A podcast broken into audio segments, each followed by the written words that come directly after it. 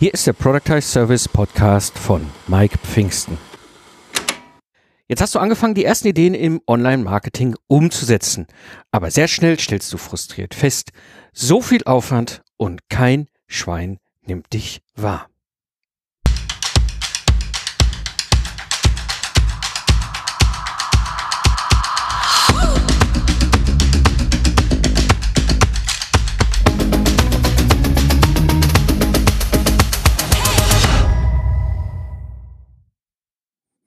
Hallo Gamechanger, am Mikrofon ist wieder Mike Pfingsten, dein Mentor und Gründer der Project Service Mastermind.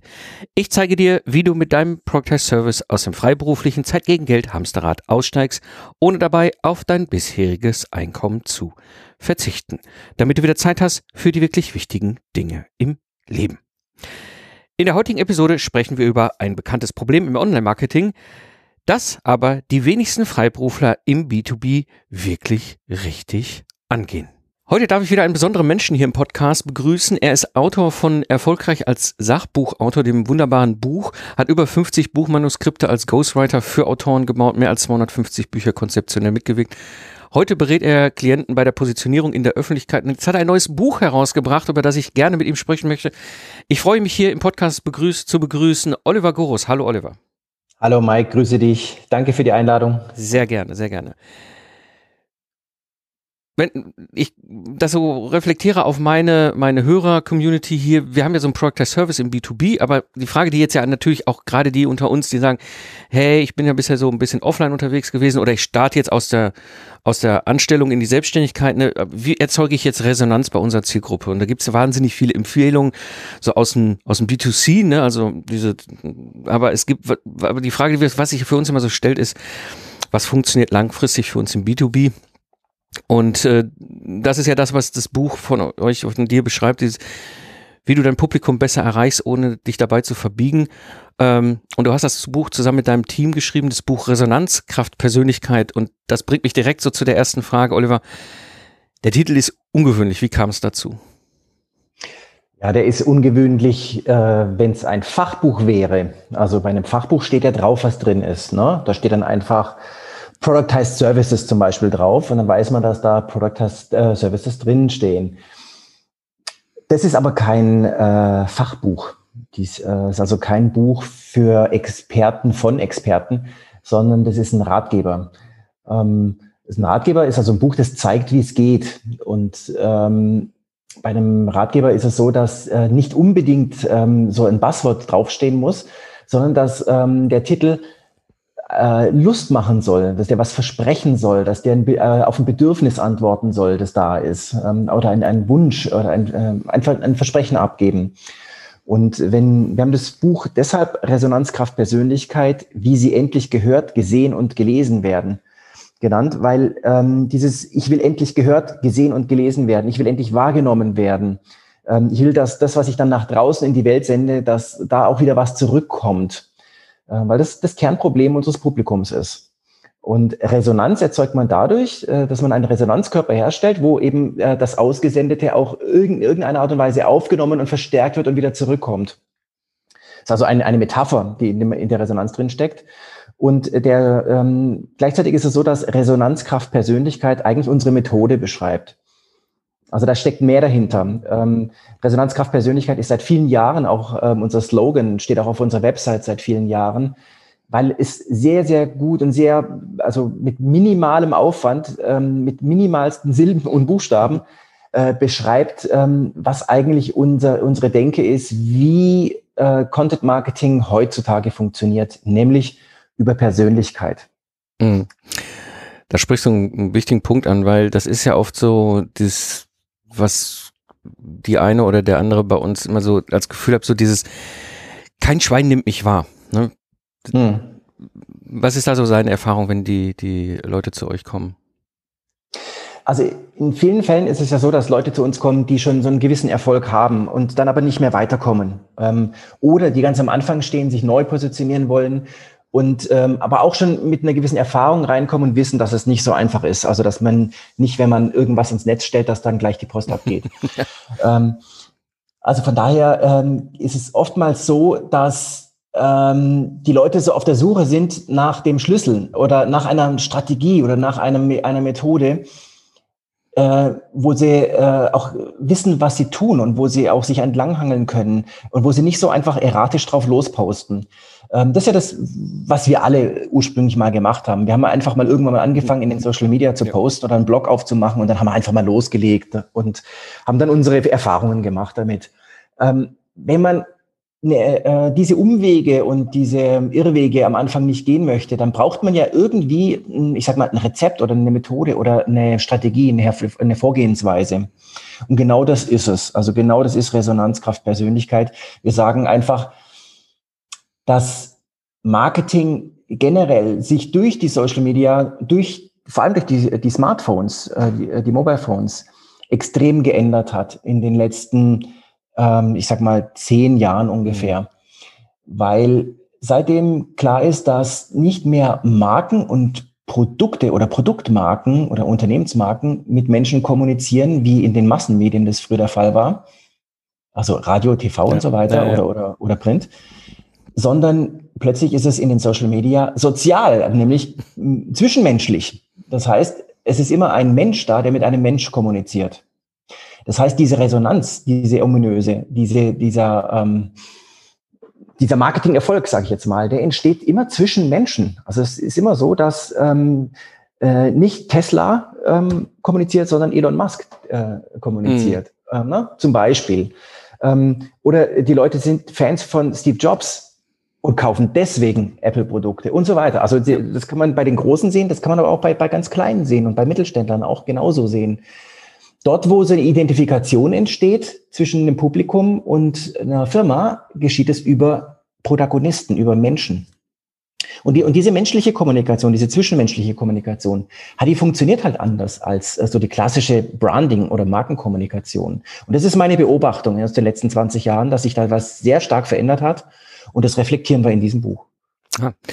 Ähm, du, du sprichst da einen wichtigen Punkt an. Ich kann mich, ich, das ist bei mir ein sehr schönes Paradebeispiel auch. Ich habe ja eine Zeit lang Hilti als Mentor begleitet, ne, also im Ingenieursbereich damals und virtuelle Mentor und war natürlich auch bei Hilti in der Entwicklungsabteilung, habe Produkte von denen in der Hand gehabt. Ich weiß nicht, wo ich das allererste Mal bei Hilti diese Showrooms gesehen habe. Ne, da stand ich da so mit meinem meinem Menti, dem, dem, Projektleiter da in diesem Showroom. Er zeigte mir ganz toll diese ganzen Hilti-Werkzeuge und ich stand daneben, dachte so, kann er jetzt nicht mal eben für fünf Minuten verschwinden? Ich habe hier so aus Versehen eine Sporttasche mit, weißt du? äh, so, aber es ist nicht, es ist jetzt nicht das Hilti-Werkzeug, was ich so genial finde, weil es ein Hilti, also ein, ein Werkzeug ist, das ne, Bosch Professional sind genauso gut, also und auch andere Wettbewerber von Hilti, die machen, das ist ja alles, ne, die, die, die spielen da ja in einer Liga von professionellen Werkzeugherstellern. Warum ich so angefixt bin von Hilti, sind die Menschen, die ich dort kennengelernt habe. Die Leute, ja. die dort hinter diesen Produkten stecken. Ja, und äh, ich gehe dann immer in so Hilti-Stores hier in der Umgebung und gucke mal da so rum. Aber am Ende des Tages ist es einfach viel zu teuer für mich. Auch selbst wenn ich es geschäftlich kaufen würde, würde ich sagen, so, das ist zwar toll, aber eigentlich, ne? Aber trotzdem, ich bin, wenn es Zufall sich ergibt, laufe ich in so einen Hilti-Store, gucke mir das an und gehe dann aber auch ohne irgendwas zu kaufen wieder raus, weil es einfach irre teuer ist, das Zeug. Aber du spürst was, ne? Also mhm. da ist irgendwie eine besondere Verbindung da. Also ob du dir jetzt so ein Gerät kaufst oder nicht, aber irgendwie fasziniert es dich. Und genau. du sagst, äh, es sind die Menschen, die, ähm, die dort für Hilti stehen, äh, mit denen du deine Verbindung aufnimmst. Das geht ja genauso. Also nimm nur zum Beispiel ähm, Vertrauen, was mhm. ja heute so ein, der Schlüssel ist überhaupt. Wenn du äh, ein Publikum hast, das dir vertraut, dann kannst du denen auch was verkaufen. Ähm, wie entsteht ein Vertrauen? Also Vertrauen ist eine zwischenmenschliche Funktion. Du kannst nicht dem Ding vertrauen. Du kannst mhm. darauf vertrauen, dass Menschen dieses Ding gut gebaut haben und es deshalb funktioniert. Okay, aber letztendlich vertraust du Menschen, äh, weil es eine zwischenmenschliche Funktion ist. Und ähm, wenn du das Vertrauen hast, dass diese ähm, Bohrmaschinen und, und Geräte von Hilti ähm, besonders gut sind oder herausragend gut sind und du gerne eigentlich so ein Ding haben wolltest, äh, wenn du handwerklich was machst, ähm, dann ja deshalb, weil die Menschen genau das verkörpert haben ähm, und äh, weil die diese Begeisterung äh, für ihre Produkte weitergetragen haben und weil du denen vertraust, weil du Vertrauen aufgebaut hast, beziehungsweise weil du dich mit denen identifizierst, Ja. weil, du, weil die etwas verkörpern, was irgendwie mit dir resoniert. Ja. Ja, Ne? Und das, steckt dahinter. Das, da, da sprichst du was ganz Wichtiges an, was, was nämlich genau das ist. Es ist diese Kultur in dieser Firma, es ist diese Offenheit, ähm, diese Art und Weise, wie die Leute da auch ähm, sich selber identifizieren mit diesen eigenen Produkten, die sie schaffen. Und jetzt mal übertragen in unseren, unseren Alltag mit einem Product as Service. Wir sind ja Geistesleister. Wir, unsere Kunden haben ja noch ein ganz anderes Problem. Weißt du, beim Hilti ist es einfach. Da laufe ich in so einen Hilti-Store, gucke mir so einen Akkuschrauber an, nehme nehm den in der Hand und hab, hab ein Gefühl so, okay, ja, jetzt muss ich vielleicht nicht die Entwicklungsabteilung von innen gesehen haben, aber ich kann mir trotzdem haptisch einen Eindruck äh, machen von dem Produkt. Bei uns Geistesleistern, unsere Kunden haben da das Problem gar nicht, äh, haben, können das gar nicht. Wir haben da ein Riesenproblem. Sie können ja gar nicht physisch erfassen, ob der Service, ob dieser Product as Service, ob das Ergebnis wirklich gut ist. Und da ist dieses Vertrauen noch viel wichtiger. Ja, vor allem äh, sind das ja komplexe Produkte, Mhm. ähm, äh, erklärungsbedürftige Produkte. Und je mehr Worte du dann verlierst darüber und je mehr du versuchst dann anzupreisen, was da toll alles ist an, äh, an der Dienstleistung, ähm, was alles ähm, dahinter steckt und wie kompetent du bist und so weiter. Je mehr du das anpreist, desto größer wird das Misstrauen von den Mhm. Leuten. Weil, Mhm. warum hast du das so nötig? Ne? Ja. Ähm, das, das ist genau der Punkt. Das ist der Unterschied auch zur Expertenkommunikation. Also wenn du, äh, wenn du versuchst, dich als Experte aufzubauen und äh, du weißt so viel und du, du beweist ständig, wie, wie kompetent du bist und willst das irgendwie auf deine Produkte übertragen, damit die dann auch gekauft werden, dann ähm, schauen dich äh, große Augen an und sagen, ähm, warum hat dieser Mensch so nötig, so aufzutrumpfen und warum muss der sich so anpreisen und warum muss der sein Produkt so anpreisen? Ist da vielleicht irgendwie eine Macke dahinter? Ist das vielleicht doch nicht so gut? Mhm. Ähm, das ist so ähnlich wie wenn ein Bewerber sich bei einem Unternehmen bewirbt und in die Bewerbung reinschreibt, ich bin übrigens pünktlich und ich bin ähm, auch teamfähig und ich bin engagiert. Ne? Und der, der Personaler, der das liest, der denkt sich, oh, wenn der das schon reinschreiben muss, Mhm, dann, dann ist wahrscheinlich sonst nicht so Ja, viel dahinter. ja. Ähm, das heißt, es entsteht eigentlich genau das Gegenteil von Vertrauen, nämlich Misstrauen. Ja. Und ähm, wenn du eben das gar nicht erst anfängst, also dieses sich anpreisen und dich äh, so kompetent machen und, und, und so, ähm, so er erklären, wa- was für tolle Funktionen äh, das Gerät hat oder wie, wie toll dieser Service funktioniert und so weiter, sondern ähm, wenn du darauf achtest, dass äh, dein Gegenüber sich mit dir aufgrund deiner Kommunikation identifizieren kann und dort Vertrauen entsteht, dann kannst du dem einfach sagen, du, äh, das Ding ist gut, kauf es. Und dann kauft er Mhm. weil das, weil das Vertrauen da ist. Ja. Na, und das ist der Schlüssel äh, bei der Kommunikation. Sowas gelingt einfach nur dann, wenn du sehr viel Persönlichkeit in deine Kommunikation reinlegst. Und wenn du dich dort authentisch zeigst als derjenige, der du wirklich bist, wenn du dort ehrlich auftrittst, deine Ziele und Absichten offen sagst, den anderen darüber informierst, was deine Motive sind, was du eigentlich willst und ähm, was deine Ziele sind und was deine Emotionen, deine Gefühle sind, wenn du die preisgibst, dann hast du eine Oberfläche, wir nennen das ID-Fläche, ähm, aufgebaut, aufgespannt, sag ich mal, Mhm. wo der andere dann seine eigenen Wünsche und Vorstellungen von der Welt drauf projizieren kann und merken kann, oh, ja, das will ich auch, was der will. Und ja, mit den Motiven, das verstehe ich, da kann ich was mit anfangen. Und die Gefühle oder diese Begeisterung oder was auch immer derjenige hat, da docke ich an. Das hat was mit mir zu tun. Und dann steht meistens vorbewusst, also gar nicht so sehr bewusst, sondern eher so, ähm, man merkt, dass man plötzlich den anderen mag, weiß aber gar nicht so genau warum. Man merkt, es ist einem sympathisch und man merkt, da entsteht Vertrauen, aber weiß gar nicht so sehr warum. Man merkt nur irgendwann mal, oh, ich bin total Fan von dieser Firma oder von Mhm. diesen, von diesen Menschen dort bei der Firma oder ähm, ich, ich finde die viel besser als irgendwie die anderen. Ich kann gar nicht genau sagen, warum, aber ähm, ich mag die irgendwie, das hat was mit mir zu tun und deswegen ist das mein Produkt und das ist meine Marke und das sind meine Leute dort. Ja, Mhm. so entsteht das. Mhm. Dann bin ich plötzlich, weiß nicht, Fan von Cristiano Ronaldo oder so und gucke mir dauernd die äh, Spiele von Juventus Turin an. Ähm, und ich weiß gar nicht so genau, warum eigentlich überhaupt. Mhm. Ja, so entsteht es.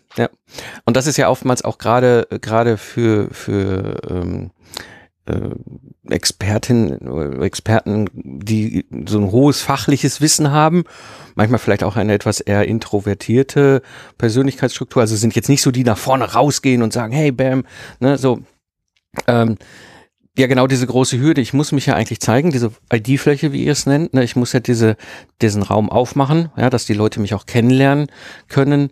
Ähm, aber wie kann ich denn diese Schritte gehen? Und da habt ihr im Buch eine wunderbare Struktur aufgebaut mit dem Wurzelstamm, Äste, Zweige, Blätter. Wie hängt das eigentlich zusammen? Mhm. Also zunächst mal, was du, weil du gerade, äh, also gleich noch zu der Struktur, aber weil du gerade die, die Introvertierten ansprichst, das ist ein ganz, ganz wichtiger Punkt. Da will ich noch mal was dazu sagen. Und zwar mit diesem, ähm, mit diesem ID-Marketing oder diesem, äh, diesem, mit dieser Methode Resonanzkraft Persönlichkeit wird plötzlich ähm, die Introversion, also dieses nach, nicht so sehr auftrumpfende, sondern mhm. eher ruhigere, plötzlich zur Trumpfkarte. Mhm. Okay. Weil nämlich das eine, auch eine Eigenschaft ist, mit der sich jemand identifizieren kann. Wo jemand sagt, ja genau, ähm, ich, ich stehe auch nicht so auf die Marktschreier mhm. oder auf die, ne? Und äh, das Ruhige von dem, das gefällt mir, da docke ich jetzt an. Mhm. Das heißt, man, äh, man sollte ähm, seine Eigenschaft, also man muss nicht plötzlich äh, so der, ähm, der Lautsprecher werden und die große Klappe haben, wenn man sie gar nicht hat. Wenn man sie hat, ist gut, dann macht man das. Wenn nicht, dann sind andere Eigenschaften wichtig, die mhm. man da reinlegen kann. Also so viel zum Thema, aber man muss sich eben einfach überhaupt nicht verbiegen. Ja. So, und zu der, und zu der Struktur von dem Buch. Das ist so aufgebaut, wie wir unsere Kampagnen aufbauen. Ähm, also ist jetzt, die Struktur haben wir uns nicht nur für dieses Buch ausgedacht, sondern wenn wir eine, eine ID-Marketing-Kampagne ähm, bauen für Unternehmen oder für Einzelpersönlichkeiten, dann gehen wir genauso vor. Dann schauen wir erstmal nach den Wurzeln, das ist sozusagen die Positionierung des Menschen oder der, der, ähm, mhm. des Unternehmens im Markt. Dann schauen wir als nächstes nach dem Stamm. Der Stamm-Content, ähm, das ist ein, ein großes Stück Content, wie zum Beispiel ein Buch. Also für uns ist dieses Buch hier zum Beispiel auch ein Stamm-Content. Ähm, es kann aber auch ein großes, äh, ein größeres Video sein, ähm, also ein größeres Werk.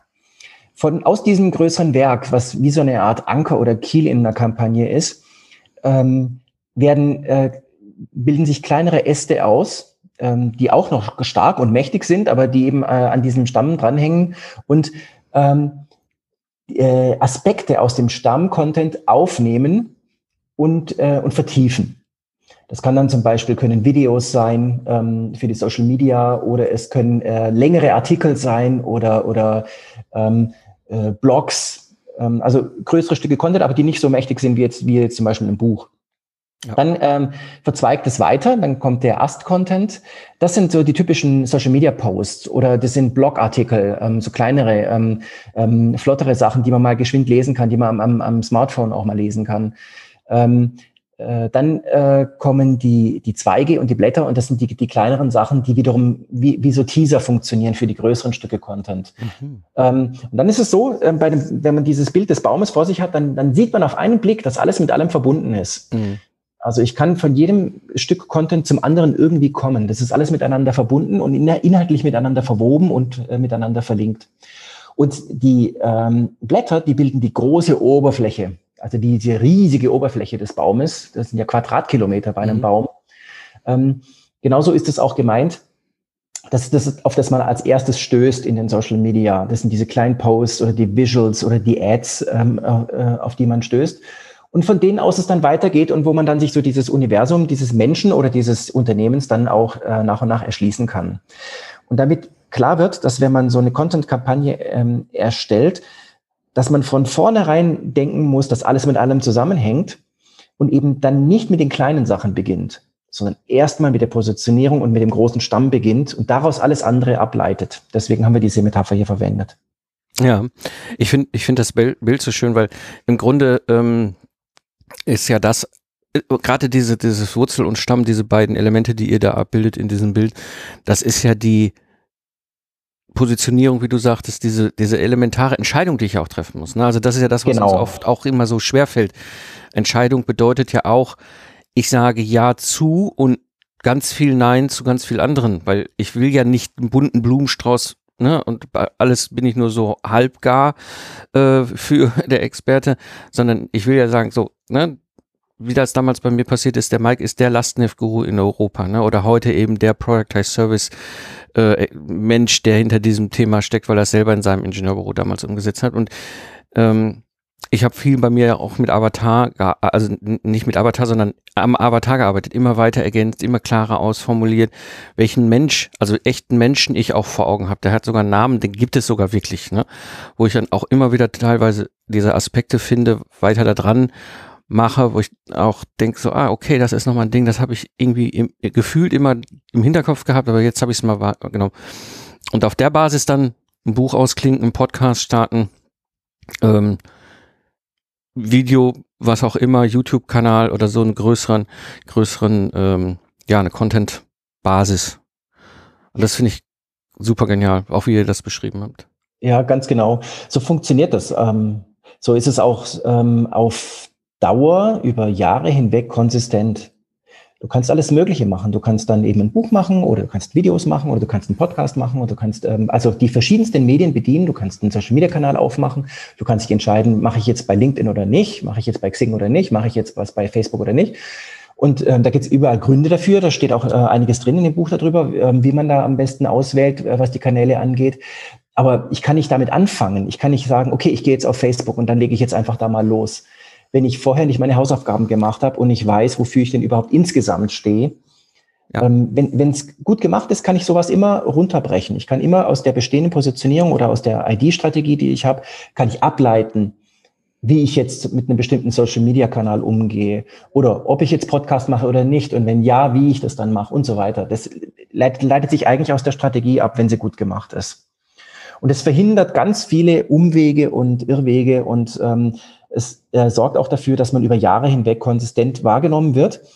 Und da ist nochmal ein Aspekt drin, und zwar, wenn du unterschiedliche Positionierungen auf verschiedenen Kanälen hast, weil es halt sich so historisch entwickelt hat oder so, mhm. dann äh, die Leute nehmen das ja wahr. Ähm, es ist ja nicht so, dass äh, jeder einem nur auf einem Kanal folgt, sondern man mhm. stolpert ja über den gleichen Menschen ja wieder auf dem nächsten Kanal, den man gerade zufällig nutzt. Und dann ist da was ganz anderes drin und dann ist das eine inkonsistente Botschaft und dann ähm, entsteht auch wieder so eine, so eine komische Form von Irritation oder Misstrauen, wo man denkt, äh, ähm, ich dachte, der steht da dafür oder war das nicht der Typ, der das und das Problem löst und jetzt macht der hier aber ganz was anderes? Hm, dann ist da ja vielleicht doch nicht so viel Bums dahinter. Also es entsteht irgendwie so, so Misstrauen und ähm, wenn man das, sag ich mal, von, von der Wurzel über den Stamm, über die Äste, Zweige bis zu den Blättern äh, sauber durchdekliniert und ableitet, äh, also das Ganze mit einer Strategie macht, dann sorgt man dafür, dass man auf allen Hochzeiten gerne tanzen kann, ohne dass man äh, dort ihre, diese Irritation auslöst, weil man immer genau auf eine ganz bestimmte Art und Weise kommuniziert, die dann wieder erkannt wird. Ja. ja. Das hat viele Vorteile. Ja. Ja, das stimmt. Und das ist, das ist so ein bisschen auch, ne, du hast das so schön angesprochen, vor zehn Jahren war das irgendwie dieser Umbruch geschadet. Das war ja auch der Start, wo ich so frustriert war von meinem stundensatzbasierten Zeit gegen Geldtausch Ingenieurbürodienstleistungen äh, hin zu diesem festpreisbasierten, standardisierten Dienstleistung, diesem Productized Service. Und Nimmst du das auch so wahr, dass das vor ungefähr zehn Jahren war? Ja, bei mir war es also Punkt genau zehn Jahre, vor zehn Jahren. Ich habe das erste Mal so meine, meine, meine ersten Schritte, sag ich mal, in dem wir haben das ja damals auch nicht Digitalisierung oder digitales oder Online-Marketing alles nicht Marketing nicht genannt. Ich habe 2008 mit NetViewer die ersten Gehversuche gemacht zum Thema Webinare, das weiß ich noch. Ähm, und das war, das, da ging das so los. Da wusste noch keiner, was ein Webinar ist. Du wusstest auch nicht, wie du das Ablauf mal hast. Ich habe dann einfach rumexperimentiert und es gab auch zu der Zeit kein also ich sag mal, im, im, im Professional, im B2B-Bereich, der einem das erklären konnte. Also es gab, ich habe ja viel in den USA geguckt, ne, was machen die da so, aber ja, die sind im B2C, die verkaufen Lieschen Müller im Internet einen Online-Yoga-Kurs und ich will aber eine professionelle Ingenieurdienstleistung übers Internet bekannt machen und dann natürlich auch hinterher ausliefern. Ähm, und da war, ist bei mir genauso, vor zehn Jahren war das ziemlich genau, ja. Ja, also ich bin ja in, in, in den Medien unterwegs seit ungefähr so 25 oder ein bisschen mehr äh, Jahren. Ähm, ich habe äh, viel äh, auch mit ähm, Leuten wie dir zu tun gehabt, und zwar als Buchautoren damals, da, mhm. als ich damals im Verlag gearbeitet habe. Und da war es eigentlich schon die gleiche Grundproblematik. Man möchte ja irgendwie wahrgenommen werden, und zwar auf die richtige Art und Weise. Ähm, und man möchte in der Branche nicht untergehen und man möchte so sein eigenes Statement äh, nach draußen bringen und ähm, äh, auch eine, eine Abgrenzung, eine Alleinstellung irgendwie hinkriegen und so. Das heißt, so die Grundthematik hat sich nicht verändert, die ist immer noch die gleiche. Aber die Art und Weise, wie die Medien funktionieren, das hat sich für mich sehr stark geändert. Ähm, und ebenso gefühlt, ich kann es nicht irgendwie festmachen, aber ich habe, ähm, meine These ist ja, das hat mit dem Smartphone zu tun. Und zwar dadurch, dass ähm, das Internet jetzt an die, äh, an den Endkunden quasi oder an, an den einzelnen Menschen mhm. gebunden ist, weil er das immer mit sich dabei hat und mhm. weil er einfach mehrmals, vielmals am Tag da reinguckt und immer wieder in seinen ausgewählten Kanälen unterwegs ist. Ähm, da ist es nicht so wie früher, dass man das Internet nur am Arbeitsplatz hat oder dass man, ähm, wenn man äh, reingeht, dass man dann eine ganz bestimmte Tätigkeit dort äh, verrichtet, sondern man hat es irgendwie so im Alltag bei sich. Und das ist eine mhm. Veränderung. Und dadurch, ähm, dadurch, dass man es äh, so im zwischenmenschlichen Kontakt nutzt, ähm, also äh, wirklich als, als, als Mensch, nicht als, nicht als User, nicht als Kunde oder so, dieses Teil nutzt, äh, dieses Handy, ähm, sondern als Mensch ähm, da reinguckt und auch so, soziale Kontakte da drin haben möchte. Das gibt's ja so richtig erst in den, in den letzten paar Jahren oder bis zu zehn Jahren. Ähm, dadurch hat sich das ganze Verhalten von den Menschen und das Denken von den Menschen verändert und jetzt müssen sie anders angesprochen werden. Ich glaube, so ist das. Ja, und ich kann es sogar noch viel konkreter, glaube ich, machen, wo du es gerade ansprichst, fällt mir das auf. Ich weiß noch, ich bin, ich, ich hing 2007, 2008 mit einem Blackberry im ICE auf dem Weg zum Kunden und was hab ich über diese Kiste geflucht? Mit diesen Tasten, mit diesem fürchterlichen Kalender, E-Mail, oh, ja, den, den hast du keine gescheite Netzanbindung gehabt im ICE und so weiter. Du, ne? Ich habe diesen, also ich dachte, ich, das ist ein Profi-Gerät für, für Profis und ich dachte, das, das, ja, das war wie vorher mein Nokia-Knochen, nur hier war jetzt der Bildschirm breiter und alle Buchstaben drauf. Aber äh, so, und dann kriegte ich das erste iPhone 4S in die Hand und das war für mich ein absoluter Gamechanger. Völlig. Ja. Total. Und ja. plötzlich, weißt du, plötzlich war ich in der Lage, viele Dinge zu tun, die ich vorher nicht konnte. Und ich glaube, da an dem Punkt ist ich will jetzt nicht sagen, das iPhone oder ne, was Steve Jobs mit dem iPhone da in die Welt gebracht hat, hat ist der einzige Grund für diesen Umbruch, aber das hat bei mir ganz viel ausgelöst, weil ich nämlich 2010 dann irgendwann diese, damals hieß ja noch Apple iTunes App, heute ist es ja die Podcast App gefunden habe. Und dann bin ich halt über so einen Raumzeit-Podcast gestolpert, wo ein Nicht-Journalist Wissenschaftler vom DLR interviewt über den Weltraum und Weltraum und Technik und all sowas und das fand ich spannend und ich hatte vor allem, ich hatte ja ein Problem gelöst. Ich war ja zu der Zeit noch als aktiver Troubleshooter in der Welt unterwegs und dann landest du irgendwo JWD und gehst in irgendeinen Mietwagenladen und nimmst irgendeine Karre und fährst eine Stunde bis zum Kunden. Und was habe ich das gehasst? Diese eine Stunde war ich nur am Radiosender drehen. Ähm, und dann fährst du auf den Parkplatz von 5 vor 11 beim Kunden auf dem Parkplatz und genau dann kommt ein Feature zu einem Thema, was mich wirklich interessierte. Ja, ne? so. das kenne ich. Und dann gehst du, dann kommst du, so. Und nachhören ist nicht, weißt du, wenn ich hier alleine in München gelandet bin, hier in Nordrhein-Westfalen habe ich früher WDR 5 gehört, ne, so Wirtschaft, Gesellschaft, Technik, Politik und so. Das ist aber nicht der BR 5, das ist im Bayerischen Rundfunk wahrscheinlich wieder irgendwas anderes und so und dann und plötzlich war ich Herr über meine eigene kleine, Anführungsstrichen, Radioshow. Ich konnte mir verschiedene Podcasts abonnieren. Ich hatte plötzlich eine Pause-Taste. Weißt du, mir war das egal. Ich fuhr auf den Parkplatz, machte Pause, ging beim Kunden in das Meeting rein und dann zwei Stunden später wieder zum Mietwagen und dann wieder zum Flughafen zurück und konnte in der Zeit einfach schon wieder auf Play drücken. Und da habe ich das für mich das erste Mal wahrgenommen. Das mag sein, du hast da recht. Ich glaube, das ist die Zeit, ja. Ja, und dann ist natürlich auch logisch, wenn sich so das äh, ganze Verhalten und der Umgang mit dem Internet und mit dem mm, oder diese Möglichkeiten, die sich dadurch ergeben, äh, wenn sich das so stark verändert hat, ähm, dass dann auch das Marketing sich verändern muss, ist doch klar. Und äh, dass dann die ähm, alten Methoden des, des, ähm, aus der Massenkommunikation, ähm, also ich sag mal, Branding, das klassische Branding, ist ein Kind der, der Massenmedien. Mhm. Das funktioniert, weil man diese, diese, äh, diese Marken, die mit, äh, mit Emotionen, mit Botschaften aufgeladen werden, aber eben nur ganz kleinräumig. Also ich sag mal, BMW ist Freude am Fahren mhm. ne? und mhm. ähm, äh, äh, Mars macht mobil, bei Arbeit, Sport und Spiel. Punkt. Also du kannst, ähm, du kannst kleine Bits und ähm, äh, von Informationen in so eine Marke reinstecken und, äh, und das nutzen. Du kannst die Freiheit mit dem Marlboro-Mann ähm, verknüpfen durch, durch visuelle Eindrücke und durch Emotionen. Und das ist es dann aber auch. Äh, hat super funktioniert in, in der Zeit der Massenmedien. Aber jetzt ähm, haben wir nicht mehr Massenmedien, sondern jetzt haben wir diese äh, One-to-One-Kommunikation oder One-to-Few oder diese, mhm. diese Gruppen, die sozialen Gruppen, die sich da bilden. Ähm, und das sind echte Interaktionen zwischen Menschen. Und das funktioniert jetzt anders. Wenn du dir überlegst, ein, ähm, so eine Marke, die hat eben äh, ganz kleines bisschen was zu sagen. Aber wenn jetzt ein Mensch auch nur so wenig zu sagen hätte wie, wie so eine ähm, Produktmarke, dann wäre der ja so furchtbar langweilig, dass sich kein Mensch mit dem beschäftigen würde. Mhm. Dann könnte er höchstens Politiker sein oder so. Mhm. Aber, äh, aber ansonsten äh, willst du ja mit dem Menschen dann nichts anfangen. Der ist einfach zu lahm, zu langweilig.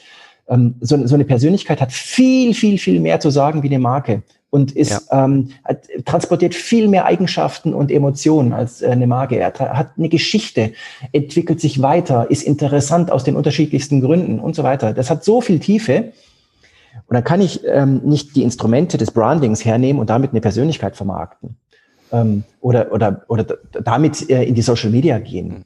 Das funktioniert nicht. Das ist einfach platt. Und du, du weißt ganz genau, du kennst es doch. Wenn diese, wenn diese klassische Marketing plötzlich in den Social Media auftaucht, da lachen sich alle kaputt. Ja, ja, ja, ja, ja, ja. Das, das zieht überhaupt nicht mehr. Ja. Ja. Manchmal fragt man sich, ob sie es dann doch wieder extra machen, damit sie Aufmerksamkeit bekommen, aber naja. Ja. so. Aber die haben es einfach nicht kapiert, nee, meiner nee. Meinung nach. Bin ich bei dir. Und das ist ja das Schöne, was ich an dem Baumbild, was ihr malt, da so wunderbar findet, weil du eben diese Persönlichkeit so wie so ein Baum aufschlüsseln, aufdröseln kannst in diesen verschiedensten Facetten. Und, und ich sag mal, was, was, was mir an dem Buch so gefällt, ist eben diese, mh, hm, wir hatten vor zehn Jahren das Problem, wir mussten ja erstmal herausfinden, was geht und was geht nicht. Mhm. Ja, jetzt haben, haben die allermeisten von uns ja das Problem, das gibt so viel, was soll ich jetzt überhaupt hier alles bedienen, ne? Ja, ähm, das stimmt. Ich, ich kann mich noch gut dran erinnern, das war jetzt, ich glaube, das ist, lass mich lügen, zwei, zweieinhalb, drei Jahre her, da war es in den USA der totale Trend, dieses Be Everywhere. Und ich so, nee, will ich gar nicht. Ich, dann walze ich mich ja total platt aus, wenn ich Facebook, Twitter, Insta, Xing, LinkedIn, you name it, ja? Ja. So. Wir sagen immer, so wenig wie möglich ja. Kanäle, ja. so viel wie nötig. Genau. Und dazu muss man sich aber Gedanken machen, wie welche wirklich nötig sind, also welche wirklich was bringen. Genau, genau. Und das ist ja das, was ihr mit eurem Buch so schön äh, auch, auch, auch den Leuten zeigt, so dieses, mach erstmal die Wurzeln klar, mach den Stamm klar und dann kannst du nach oben hin. Ne, ich habe dann für mich ja auch irgendwann die Entscheidung, ich bin auch kein nicht mehr bei Xing, ich habe Twitter und ich habe LinkedIn und das sind meine beiden Kanäle. Da mhm. erreiche ich meine Leute, äh, meine Zielgruppe, äh, meine, meine, äh, auch, auch mein, meine Mastermind, die Leute und so weiter. Deswegen, ähm, ähm, Aber dann kommt es auch nur darauf an, wie du auf den Kanälen kommunizierst. Also nicht nur was für Kanäle, sondern wie du darauf ja. kommunizierst. Du kannst ja unterschiedliche Kommunikationssorten ähm, wählen. Du kannst da als Experte kommunizieren, du kannst aber auch als einer ähm, kommunizieren, der den Leuten zeigt, wie etwas geht. Ähm, du kannst aber auch ähm, als Vorbild auftreten. Ähm, es gibt also verschiedene Möglichkeiten, so von der, von der Grundkommunikationssorte. Und äh, das ist auch nicht von ungefähr. Oder ähm, warum, viele machen das intuitiv, machen es aber nicht konsistent, mhm. sondern so einen Mix aus verschiedenen Kommunikationssorten. Und dann äh, hat man das Problem, dass dadurch eigentlich nicht wirklich Marktwert entsteht in der, äh, in der, im, im Markt um Aufmerksamkeit, äh, sondern dass eher Verwirrung entsteht. Mhm. Wenn man sich aber dessen bewusst macht, was man da eigentlich gerade tut, also wenn man, wenn man Bock hat, da jetzt irgendwie eine Geschichte zu erzählen äh, in, in Social Media, äh, warum will ich das? Ähm, was bringt das? Auf welche Weise mache ich das? Wer, wer hört das? Ähm, warum? Also warum dockt der da an? Warum interessiert die das? Ähm, was erzeugt die Geschichte bei denen? Also wenn man das einfach mal so durchdenkt und, durch, und durchfragt, ähm, dann kommt man schon drauf. Ähm, und dann findet man auch seinen eigenen persönlichen Stil ähm, auf den äh, Social Media. Weil ähm, das ist ja das, was du auch ein bisschen vormachst. In, äh, bei Podcasts, äh, es gibt Podcasts wie Sand am Meer, aber mhm. ähm, man, man dockt ja bei denen an, die, sag ich mal, inhaltlich mit einem was zu tun haben, aber dann außerdem auch noch auf Dauer hört man doch nur die Podcasts, ähm, die einem dauerhaft auch Freude machen und wo man äh, so eine persönliche Identifikation mit dem Podcaster aufbaut.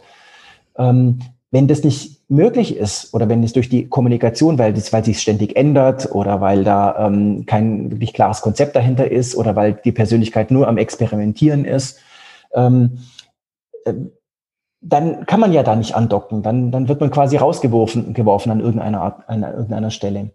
Ich denke, ähm, bei, gerade bei Podcasts, wo über die Stimme ja so viel Persönlichkeit transportiert mhm. wird, ähm, ist es doch so, dass man entweder Fan wird von dem Podcaster und dann lange dabei bleibt ähm, und dann auch eine ungeheure Bindung entsteht und man diesen Podcast auch nicht mehr missen möchte im ja. Leben oder nicht. Entweder oder. Stimmt ja. doch, oder? Ja, ja, total. Ich habe jetzt gerade in der Episode 91 ähm, mit dem Olaf drüber gesprochen, wie es so ist, wenn man mehr als 300 Episoden in einem Podcast gesendet hat. Und da kamen wir auch auf dieses Thema, ne, dieses ähm, authentisch sein, nahbar sein, ja, nicht jetzt irgendwie, äh, keine Ahnung, den Zeit-Podcast, den Welt-Podcast, den NDR-Podcast oder das sind alles professionelle Medienhäuser, die machen professionellen Content, der sieht auch super, ne, super glänzend und gefeudelt aus, sondern dieses eher, ja, schon eine professionelle Qualität abliefern im Sinne, das kann ich mir auch anhören beim Joggen oder im Auto oder ne, wenn der ICE bremsend in den Bahnhof reinfährt. Ähm, aber es muss nicht so geschniegelt und glatt sein, sondern ne, auch, wie wir das ja auch machen, einfach dieses offene Gespräch ähm, über die verschiedenen Themenfelder und auch wenn uns was einfällt, dann auch mal hier oder da noch so den einen oder anderen Aspekt an, angucken, den wir auch gar nicht geplant hatten, wie jetzt zum Beispiel das Thema, ne, haben wir beide diese Erfahrung gemacht vor zehn Jahren. Mhm. Ähm, ja, das ist ein wichtiger Punkt und das dockt an, da bin ich bei dir und das, das, also gerade bei Podcasts ist das sehr krass. Ähm, das weiß ich selber äh, aus der Erfahrung sowohl als Hörer wie auch als Sender mit meinen beiden verschiedenen Podcasts. Aber ähm, ja, aber du, du hast es auch auf anderen, auf anderen Wegen. Der Punkt ist, und das ist etwas, und da finde ich auch dieses, diese Baumetapher, die im Buch gewählt hat. Es wird auch plötzlich klar, diese ganze Nummer, egal wohin du gehst, ne, egal wie du jetzt Wurzelstamm, Baum, dann äh, den, Äste und hinten raus, dann bis in die kleinen ähm, äh, Blätter raus, das aus, das ist ein Marathon. So ein Baum pflanzt da auch nicht ein und morgen ist das eine riesige Eiche, ja, sondern das sind Jahre, die du teilweise brauchst, um das aufzubauen. Ähm, wie ist da so eure Erfahrung? Ja, das steckt in der Metapher drin. Also der Baum wächst ne? und der, der wächst hoffentlich organisch mhm. und, und nicht irgendwie mit Schlagseite an einer Seite ganz arg stark und dann fällt er irgendwann um oder zerbricht oder so. Ja. Und da steckt ja noch mehr da drin. Also ähm, einmal im Jahr trägt er Früchte. Ne? oh, guter Punkt, ja. Oder, oder er blüht oder wie auch immer. Also ja. sozusagen, da kommt am Ende auch noch was bei raus. Ganz am Ende von dem Buch ist ja auch noch äh, tatsächlich im Nachwort dann auch noch eine echte Blüte. Ähm, das ist auch noch eine reale Geschichte da hinten drin. Ähm, mit, hast du die schon gesehen? Äh, nee, die habe ich jetzt noch, so weit bin ich noch nicht in eurem Buch. Da, da musst du noch bis dahin lesen, genau. Okay. Klar, äh, zum Schluss kommt noch eine Blüte. Ähm, ja, ähm, das ist genau, was ich auch äh, denke. Äh, ich glaube nicht, dass man so eine, ähm, so eine, weiß nicht, so eine Kampagne am Reißbrett entwerfen kann und die dann ausrollt und dann wird es genauso, wie man vorher gedacht hat, sondern ähm, das ist wie mit echten Beziehungen. Mhm. Die, die muss man pflegen und aufbauen und die muss man, die kann man vielleicht mal erweitern und da kann man, die kann man festigen und so. Ähm, das ist eigentlich die richtige Metaphernwelt, eine Beziehung zwischen Menschen. So ist es auch mit deinem Publikum beziehungsweise mit, mit Kunden oder mit dem Kundenstamm oder mit einem Netzwerk. Äh, das baut man auf, das wächst organisch, ähm, da, da wächst was zusammen ähm, oder da, ähm, da, da entstehen Bindungen. Ähm, und da entsteht auch äh, zwischenmenschlich, da entsteht zum Beispiel Freude oder, oder andere Emotionen, ähm, die die Menschen miteinander verbinden. Das ist eigentlich das, was ähm, in, den, in den Social Media und im Internet generell passiert. Ähm, das ist auch das, womit ich Leute auf meine Website lotsen kann, äh, letztendlich. Ähm, die, die Köder, die man äh, ins Netz auswirft, um Leute eben ähm, äh, zu, ähm, zu interessieren und dann auf die eigene Website zu linken, äh, das sind ja doch selten ähm, ähm, funktionelle Dinge wie, äh, wie, äh, wie einfach nur Informationen. Also nur weil du eine Information bekommst, dass es ein, ein Produkt XY gibt, klickst du da noch lange nicht drauf. Mhm. Sondern du musst das, damit auch irgendetwas verbinden. Da muss, da muss eine Emotion getriggert werden oder da muss ein Bedürfnis entstehen oder du musst, oder es muss ein Versprechen abgegeben werden.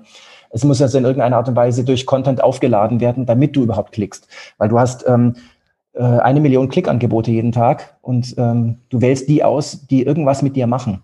Und da, da das so schnell geschieht, ähm, sind auch die ähm, sind es auch nicht die Information oder das, das Wissen ähm, oder die, ähm, die rationale oder die Ratio, die da angesprochen wird, die ist nämlich viel zu lahm und viel zu langsam. Mhm. Bis die bis die Ratio klickt, ähm, hat die Emotion schon zehnmal geklickt.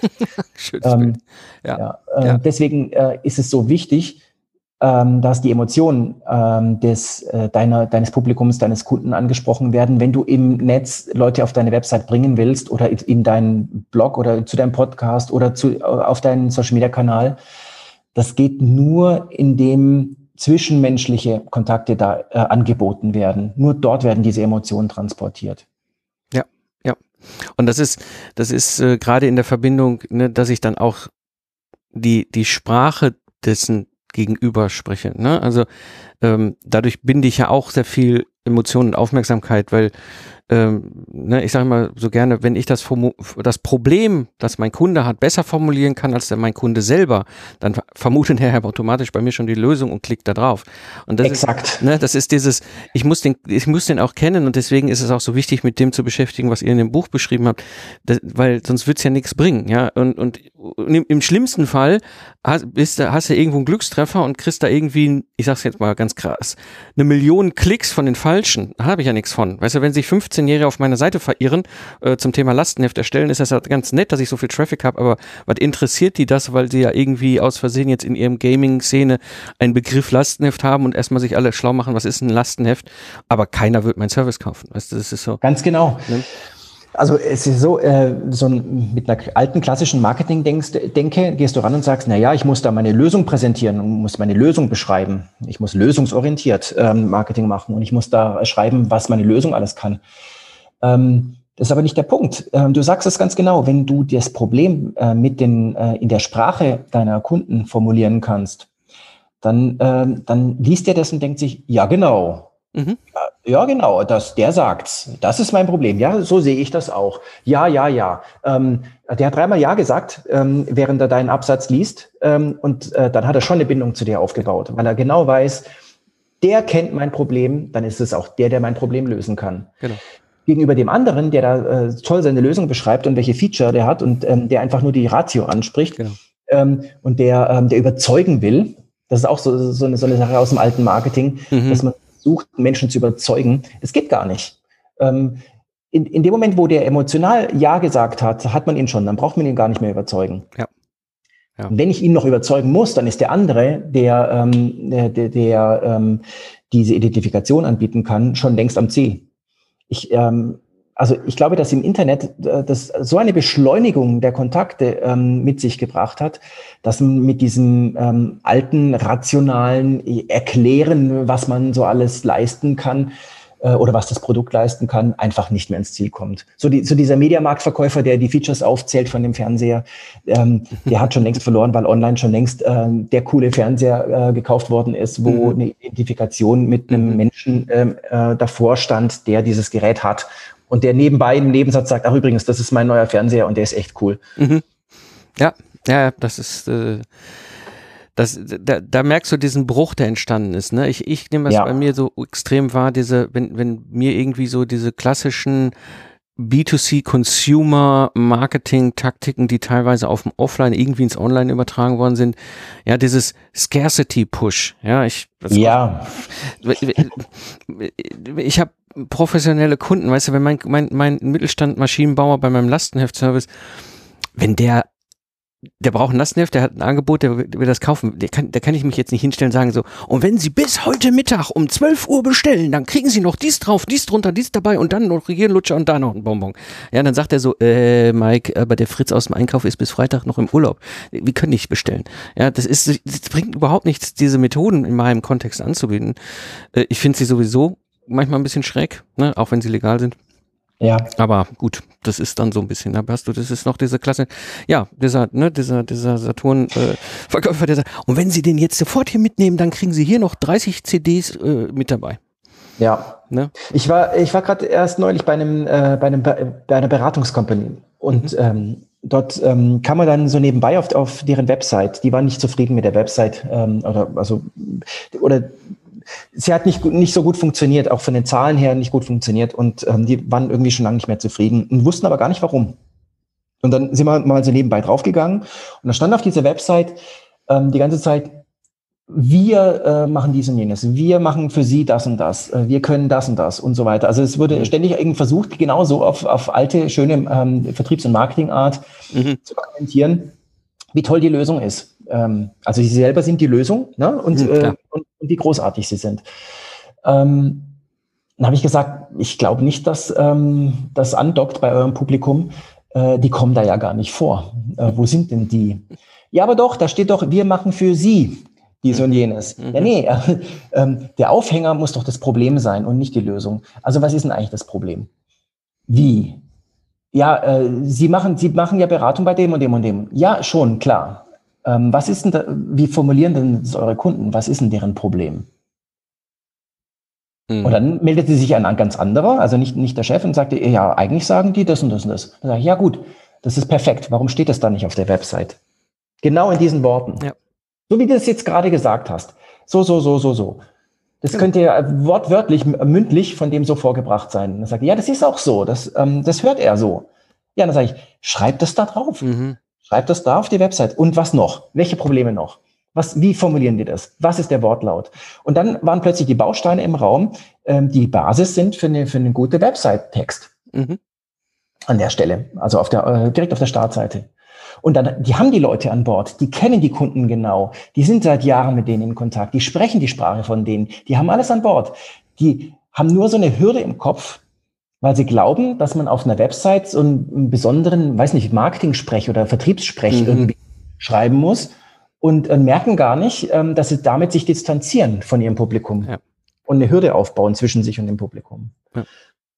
Und das, das ist eigentlich, äh, was ähm, durch Resonanzkraft Persönlichkeit eigentlich auch ausgedrückt werden soll. Ähm, das bezieht sich nicht nur auf Einzelpersönlichkeiten, sondern auch auf Unternehmen. Auch Unternehmen hat, hat auch ein Unternehmen hat eine Persönlichkeit. Und ein Unternehmen ist voll mit Persönlichkeiten, mit interessanten Persönlichkeiten. In, in jedem Unternehmen stecken ähm, Menschen, die, die Kundenkontakt haben und die äh, etwas verkörpern, so wie du äh, vorhin bei Hilti das angemerkt hast, mhm. die etwas verkörpern, wo die, wo die Leute drauf abfahren, wo die, wo die das cool finden, wo die, wo die gerne anrufen. Wenn ich das nicht erkenne, dann kann ich es auch nicht, nutzen. Also ich muss da ansetzen. Ich habe oftmals in einem Unternehmen einfach mehrere sehr starke Persönlichkeiten, nicht nur den Chef oder den Gründer oder so, sondern auch, auch noch andere sehr starke Persönlichkeiten. Wenn ich das nutze und die äh, nach ähm, in die Kommunikation bringe, dann rücke ich ganz nah an die Kunden ran. Und das ist auch mit ein Grund übrigens, warum hier auch mein Team in diesem Buch sehr stark drin vorkommt, mit, mit Bild und mit Namen. Und wenn man es entdeckt, sogar kriegt man die direkte Kontakt-E-Mail-Adresse zu denen, mhm. die in dem, im Buch noch versteckt ist. Mhm. Und ähm, die, das ist wirklich vor der Absicht. Wir, ähm, wir ähm, haben uns ausführlich im Team vorher konzeptionell Gedanken gemacht, wie, wie man das im Buch umsetzen könnte, dass ähm, die ähm, Protagonisten, die ja alle für irgendwelche speziellen Themenbereiche stehen, die in irgendwelchen Bereichen sich gut auskennen, ähm, aus ihrem täglichen Tun auch berichten können, wenn die zu Wort kommen, das ist viel interessanter, als wenn immer nur ich da äh, plapper die ganze Zeit. Ähm, ja. ne? Also die, äh, da deswegen sind die einzelnen Kapitel aus der Perspektive der einzelnen, wir nennen sie Auguren, äh, der einzelnen Auguren unseres Unternehmens ähm, geschrieben. Und genau, das, das, das wollte ich nämlich auch nochmal ansprechen, ähm, wie er das gemacht hat, weil ich kann mich noch gut dran erinnern, äh, im, im Frühjahr 2019 hatten wir ja drei Episoden. Ne, du warst ja quasi mit äh, der Aufhänger mit den ne, fünf Unternehmen und kein klassischer Chef. Mhm. Ja, dann kam das Thema erfolgreich als Sachbuchautor und dann das Thema erfolgreiches Buchmarketing, was du wissen musst. Und ähm, das ist eingeschlagen wie Bombe hier bei mir in der, in der Community. Das hat die richtig, richtig, äh, weil, weil jetzt plötzlich nicht irgendwie nur der Oliver da steht und sagt, ey, du musst das machen, sondern jetzt kam da auch die Expertin und der Experte. Wie ist das dann gelaufen mit der Einbindung der Mitarbeiter? Ähm, sehr gut, weil wir das ja sehr gewohnt sind, ähm, das so zu machen. Äh, das läuft halt so, dass die ähm, diese Texte, die Ideen stehen bei uns im Teamwriting. Teamwriting bedeutet, dass nicht ein Einzelner da ähm, vor dem Rechner sitzt und mhm. Sondern dass da nach einem ausgetüftelten Prozess ein ganzes Team an den Texten sitzt. Und dieses Team kann eben verschiedene Perspektiven einnehmen. Und dann nimmt man sich diesen Menschen vor und ähm, äh, geht mit dem mit einem mit einem geführten ähm, Tele Telefonat. Wir machen das immer per Telefon. Selbst wir setzen uns dann wirklich auseinander in, in, in mhm. verschiedene Büros und setzen nicht äh, uns face to face zueinander, sondern machen das über ähm, über den Audiokanal, ähm, weil die Qualität dann in, von dem Content nämlich einfach besser wird dadurch. Okay. Aber ähm, also einfach weil äh, Audio ist linear mhm. ne? und dann mhm. hast du die ganze laterale Kommunikation ähm, mit Körpersprache und so weiter, mhm. ähm, die hast du dann nicht und konzentrierst dich einfach auf die Stimme und hast dann linearen Content und der ähm, und so ein Buch ist eben auch linear. Das heißt, du bist schon viel näher dran am Buch, wenn du das äh, mit dem Audiokanal machst. Jedenfalls ähm, setzt sich das Team dann mit diesem jeweiligen einzelnen Menschen aus dem Team zusammen und dann gehen die wirklich ähm, messerscharf in die Inhalte rein. Und das Ganze wird aufgezeichnet. Und dieses Team entwickelt dann die Texte. Und ähm, derjenige, der äh, aus dessen Perspektive dieses Kapitel geschrieben ist, der geht dann auch nochmal darüber und ähm, macht Anmerkungen. Und das ist dann so ein mehrstufiger Prozess, wo dann der Text entsteht. Und so ist jedes einzelne Kapitel entstanden. Das heißt, man kann sich nicht vorstellen, so dass jetzt der einzelne ähm, Mitarbeiter von mir jetzt einfach für sich so dieses, diesen, dieses Kapitel geschrieben hat und der andere hat halt das andere Kapitel geschrieben. Das wäre so 90er Jahre. ja. Sondern ähm, wir haben wirklich so einen, so einen ausgetüftelten äh, Prozess, der ähm, eigentlich ähm, mehr so funktioniert, wie, wie heute Software entwickelt wird, mhm. wo eben mehrere dran sind und in mehreren Schichten in, mit so einem iterativen Prozess ähm, das, ähm, das äh, Manuskript dann entwickeln. Und ähm, so ist es entstanden. Und tatsächlich ist es so, dass jeder einzelne Mitarbeiter ähm, von meinen zurzeit rund um die 20 Mitarbeitern in den verschiedenen Teams alle mitgewirkt haben an diesem Buch. Ist wirklich so. Wow. Ähm, und ja. ähm, von einigen von ihnen, von den Mitarbeitern wurden eben die Perspektiven eingenommen, weil es deren tägliches Brot ist, deren mhm. tägliche Perspektive. Und ähm, ich habe einfach, äh, ich bin der Autor, ich bin letztendlich verantwortlich für den ganzen Content, der da drin steckt. Ähm, ich habe ähm, äh, von mir stammt sozusagen das geistige Gerüst dahinter oder, oder mhm. die, die, Theorie, könnte, könnte man auch sagen, die da überall mhm. drin steckt. Und ich muss natürlich dafür sorgen, dass das ganze Ding konsistent ist, dass da also ähm, ein roter Faden drin ist, äh, das konzeptionell zusammenpasst und dass die Inhalte, die da drin stehen, ähm, aus einem Guss sind. Und so hat jeder von uns verschiedene Rollen gehabt und so ist dieses Werk dann entstanden. Und auf die gleiche Art und Weise entstehen bei uns auch Websites, entstehen auch Videos, ähm, also auch immer mit dieser, mit dieser äh, Team-Philosophie, hm. könnte man sagen. Ja. So geht eigentlich an alles ran. Und wir sind da so geübt mittlerweile, ähm, dass wir auch rasend schnell sind, äh, wenn wir, wenn wir an so ein, weiß nicht, an ein Website-Konzept rangehen oder so, ähm, oder, oder einen Titel entwickeln oder einen Firmennamen entwickeln für jemanden oder ein, was weiß ich, ähm, ein, ein, ein Marketingkonzept, dann ähm, sitzt das Team zusammen und jeder äh, schlüpft sofort in seine Rolle. Ähm, das ist wie, wie Positionen auf dem Spielfeld beim Fußball. Also mhm. jeder, jeder weiß, okay, ja, ich bin jetzt rechter Verteidiger, dann, dann spiele ich auch den rechten Verteidiger, dann weiß ich auch, was dazu gehört. Und jeder schlüpft dann so in die entsprechende Rolle. Ja. Und, ähm, und dann geht es rasend schnell ähm, und äh, das, dadurch ist gewährleistet, dass die in diesem, sag ich mal, in diesem geführten Prozess die Kreativität des Einzelnen auch wirklich dann zur Geltung kommen kann. Es macht auch echt, echt wahnsinnig Spaß, Sachen so zu entwickeln. Das ja. glaube ich, das glaube ich. Und das merkt man im Buch auch an. Also ne, ich, äh, ich, muss sagen, das ist schon auch die, diese Art, es so zu machen.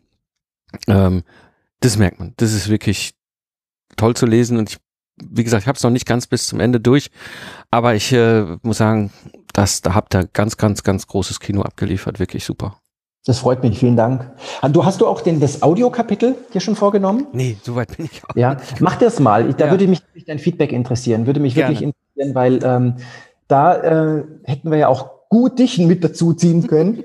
Und äh, äh, also wir haben, wir, haben echt einen coolen Audiomann bei uns im Team, äh, der auch, der auch Tontechniker ist mhm. und schon mhm. seit seines Lebens dann, ähm, der ist auch Komponist und Musiker und so mhm. und der, der kommt ja wirklich so von, von Gehör und Stimme her und ähm, der ist dann der Augur für dieses Kapitel, aber mich würde echt interessieren, was du dann dazu sagst. Das werde ich mir auf jeden Fall noch, also äh, dann das werde ich machen, auf jeden Fall dann dir auch nochmal Rückmeldung geben dazu, weil das ist ja äh, da, da, solche solche vom ich habe es gesehen, aber solche Sachen, das ist ich finde das spannend, weil ihr damit rausbrecht aus dem klassischen Buch, ne, sondern du kannst damit eben nochmal solche Sachen ergänzen. Ich habe das zum Beispiel bei mir jetzt auch mehr und mehr ähm, bei mir in der Project Service Mastermind, die Roadmap, das sind ja eigentlich verschiedene äh, Phasen, ähm, wo ich die Leute an die Hand nehme, dass sie halt aus ihrem Zeit gegen Geld hinkommen zu einem Productized Service.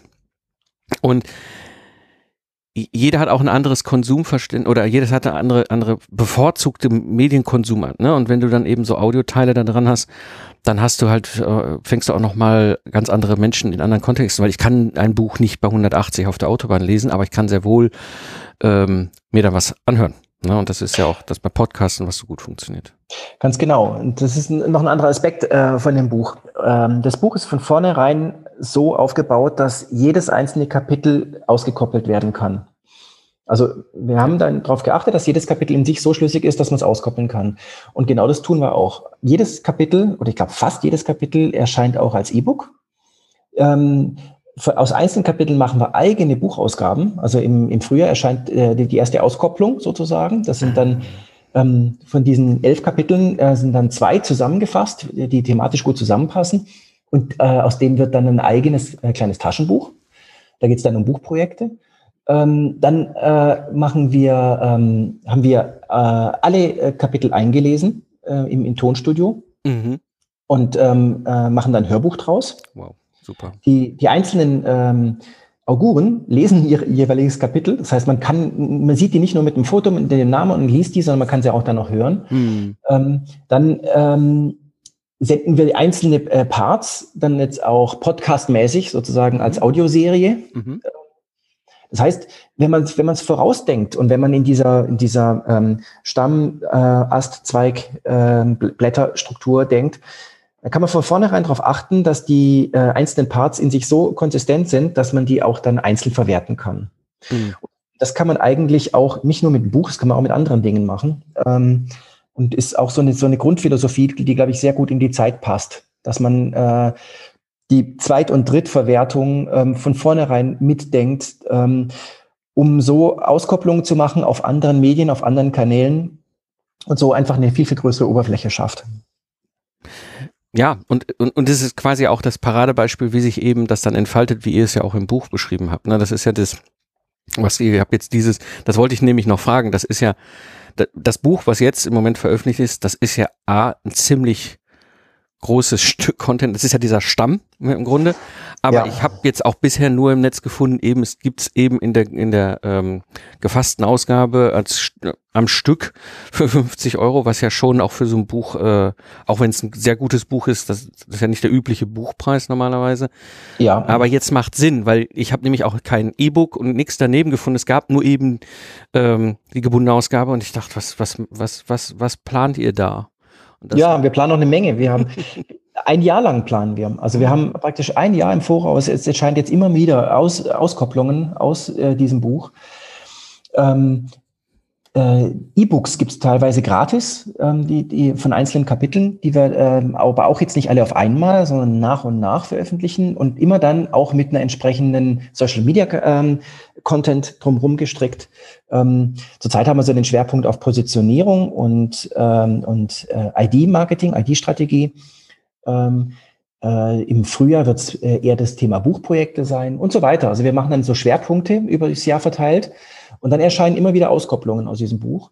Und wenn du jetzt mal zwei Jahre ähm, vorausdenkst, irgendwann mal gibt's dann ähm, eben alle Kapitel auf allen Medien, ähm, alle möglichen Ausgaben, mhm. ähm, die, die Sinn ergeben. Wir machen nicht alles, sondern ja, wir machen halt das, was Sinn ergibt.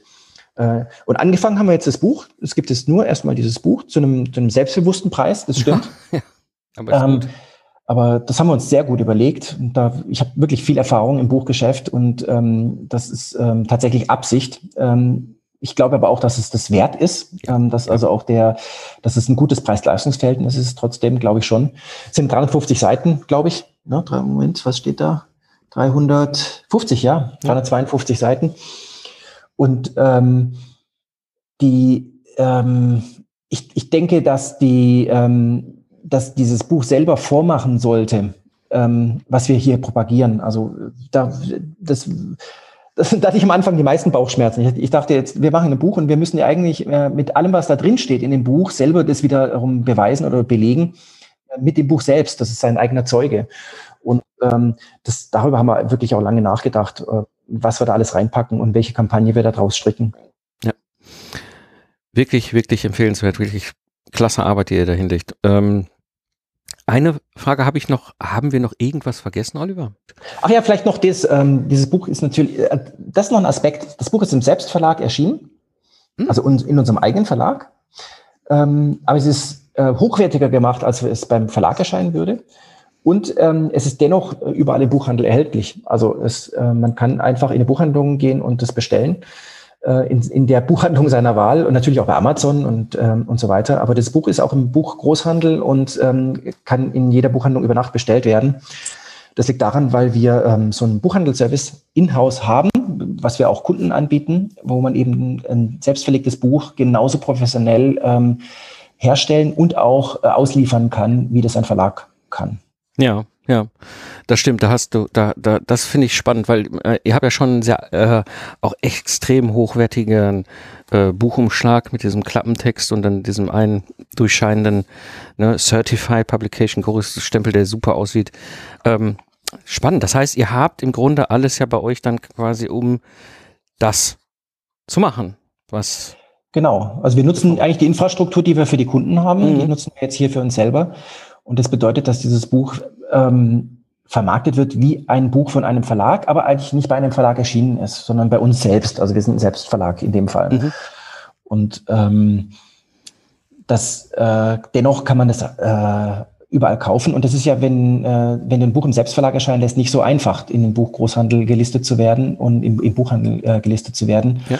um dort äh, reinzukommen. Aber wir haben da unsere eigene ISBN und, äh, und ähm, haben äh, über das schon viele Bücher im Selbstverlag ähm, mhm. ähm, läuft. Dadurch haben wir eine gewisse Marktmacht und dadurch ähm, sind wir auch groß genug, damit äh, der Buchgroßhandel uns bestellt und listet. Und deswegen kommen wir da überall rein.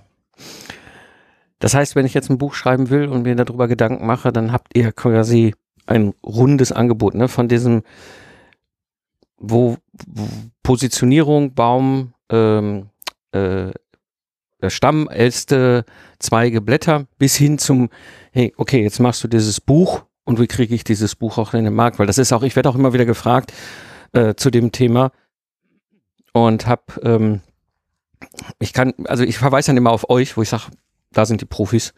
Ähm, mhm. Ich selber habe da mein Buch zwar mal gemacht, aber das ist jetzt nicht, ich bin da jetzt bei weitem kein, habe da keine Ahnung von. Deswegen sehr spannend, dass ihr das so, so auch in Summe in einer Hand haltet, weil ihr damit ja auch, ich sag mal, diesen, ja, diesen Trend folgt, ne, dass dass die großen Verlage in ihrer Funktion, die klassischen alten eingesessenen Verlage in ihrer äh, klassischen Funktion für uns, der wir oft sehr nischische Experten sind, ne, ne, mit einem Thema, weißt du, ein Buch über Product as Service, ein Buch über Lastenheft.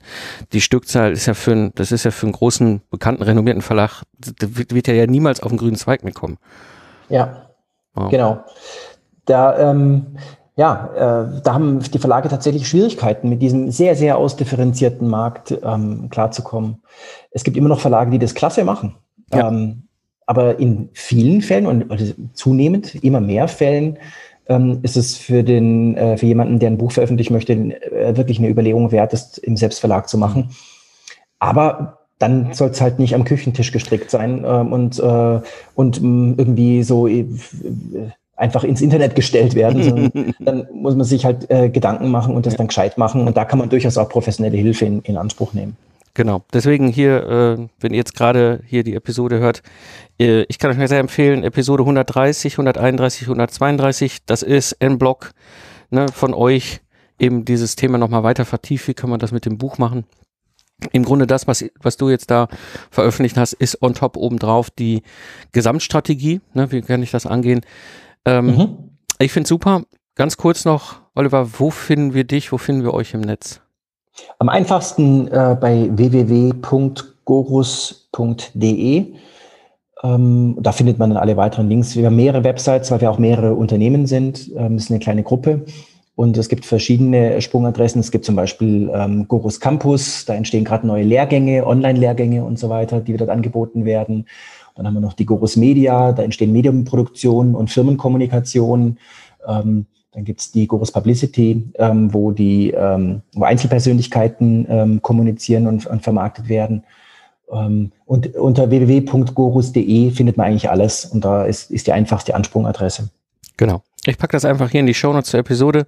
Das heißt, wenn ihr Interesse habt, euch da ein bisschen mehr mit zu beschäftigen, wie Oliver und die Mitarbeiter von ihm ähm, euch helfen können. E-, egal was für ein Thema jetzt, ob das eher Strategie ist oder Buchverlag, äh, also Buch veröffentlichen, so muss man sagen. Ich packe das einfach in die Shownotes und äh, ja, dann guckt einfach mal, ähm, was ihr da für Unterstützung gebrauchen könnt. Gut, Oliver, es war mir wieder ein Fest. Es hat mir richtig Spaß gemacht und äh, danke, dass du hier bei mir im Podcast warst. Klasse, Mike. Ich danke dir vielmals. Hat mir wieder große Freude gemacht. Vielen Dank. Wenn dir die Episode gefallen hat, dann abonniere den Podcast und mache dein Smartphone zur kostenlosen Universität. Klicke einfach abonnieren in der Podcast-App und du verpasst keine Episode mehr. Das war die heutige Episode im Projectize Service Podcast. Ich bin Mike Pfingsten und danke dir fürs Zuhören. Lach viel und hab viel Spaß, was auch immer du gerade machst. Und so sage ich Tschüss und bis zum nächsten Mal.